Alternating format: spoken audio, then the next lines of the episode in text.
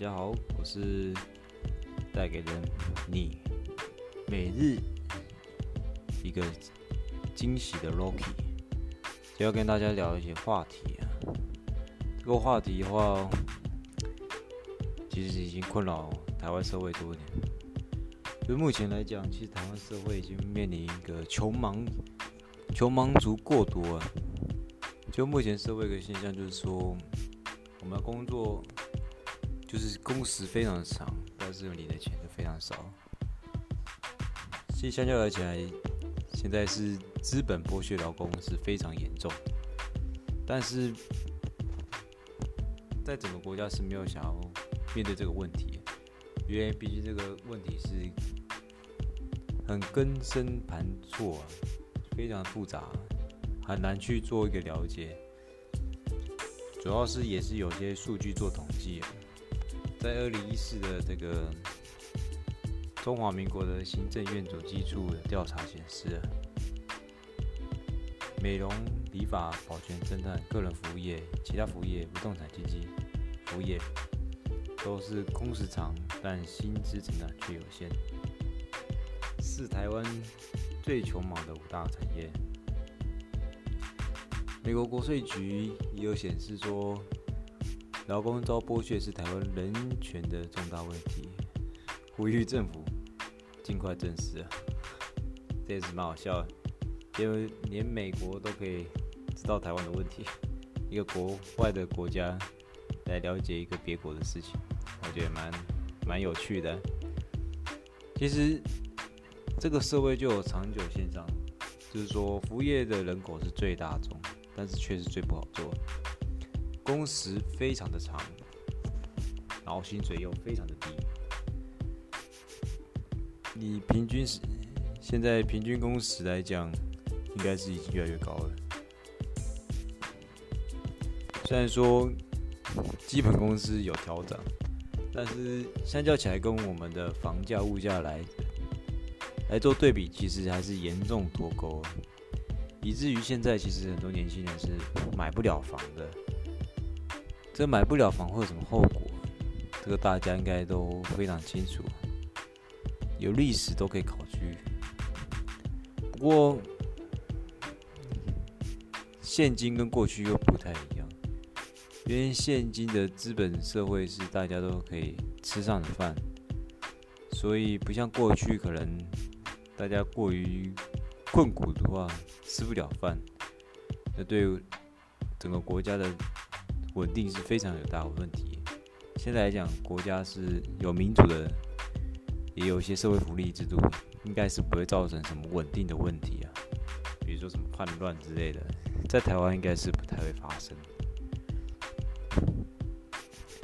就其实为什么会造成台湾上班族陷入穷忙的困境呢？其实应该有些问题是可以探讨的，比如说，其实你现在来讲，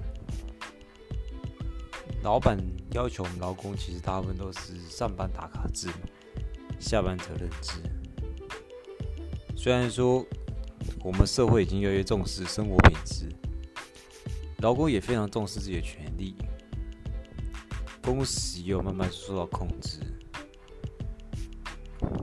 但是加班工时对景气的好坏影响要怎么讨论又是一个问题，会不会因为放过多的假造成我们经济受损？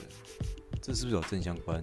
就是要讨论，还是过少的假，那我们劳工就疏忽于生活品质，然后减少消费，那是不是也会对经济产生问题呢？大家都。努力赚钱，但是很少消费，难道不会对紧急造成问题吗？我想这些问题应该可以有请我们的，就是我们网络大众啊，来及时管理一下，讨论一下，我们或许有个结果。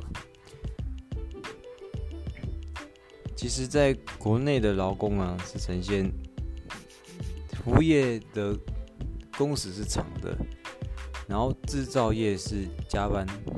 工时是多的的现象，所以说就是制造业它的工时虽然是较规律，但是因为如果有急需生产，它就会以加班来应对，给予加班费，这是正常的。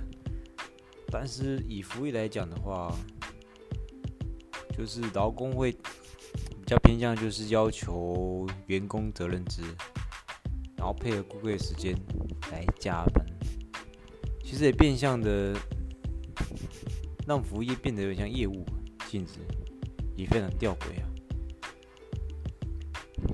其实，台湾的劳工剥削已经成为一个蛮严重的人权问题了。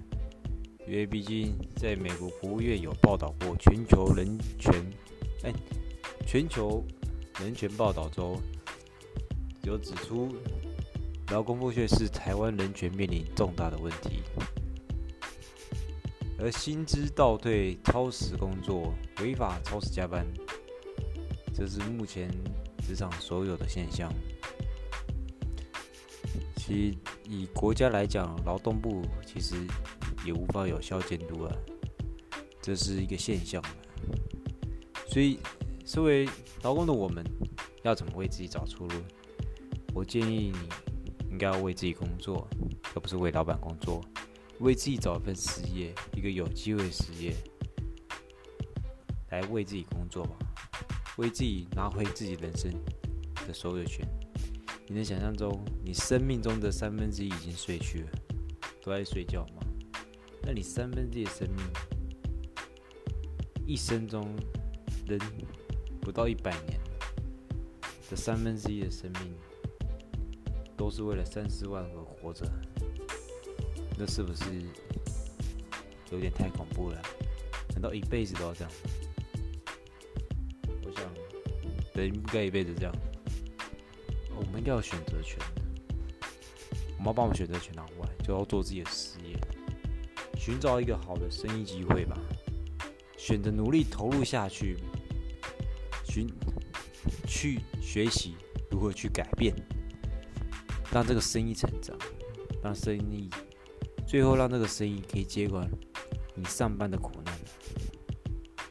因为在资本主义的社会，劳工是没有什么发言权的，只有被剥削的部分。这个早在一百多年前，《资本论》就讲到这一点。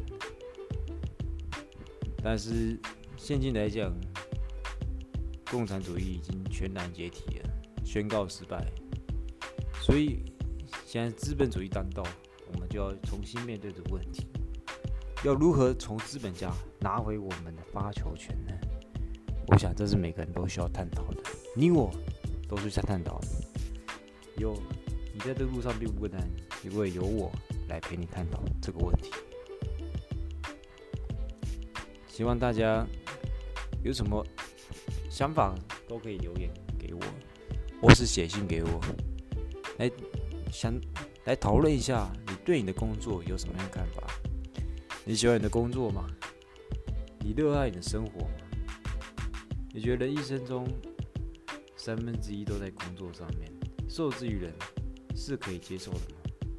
还是你希望你决定你要什么时候工作，你什么时候去完成你的任务才是你想要的？一个机会。在一个聪明的人眼中，它就是改变的机会；但是在看不到人的眼中，看不到未来的眼中，它就跟没存在是一样的。所以希望大家可以想想，自己的工作可以带给你什么？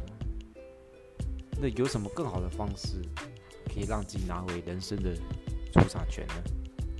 我是 Rocky，欢迎大家。下次见。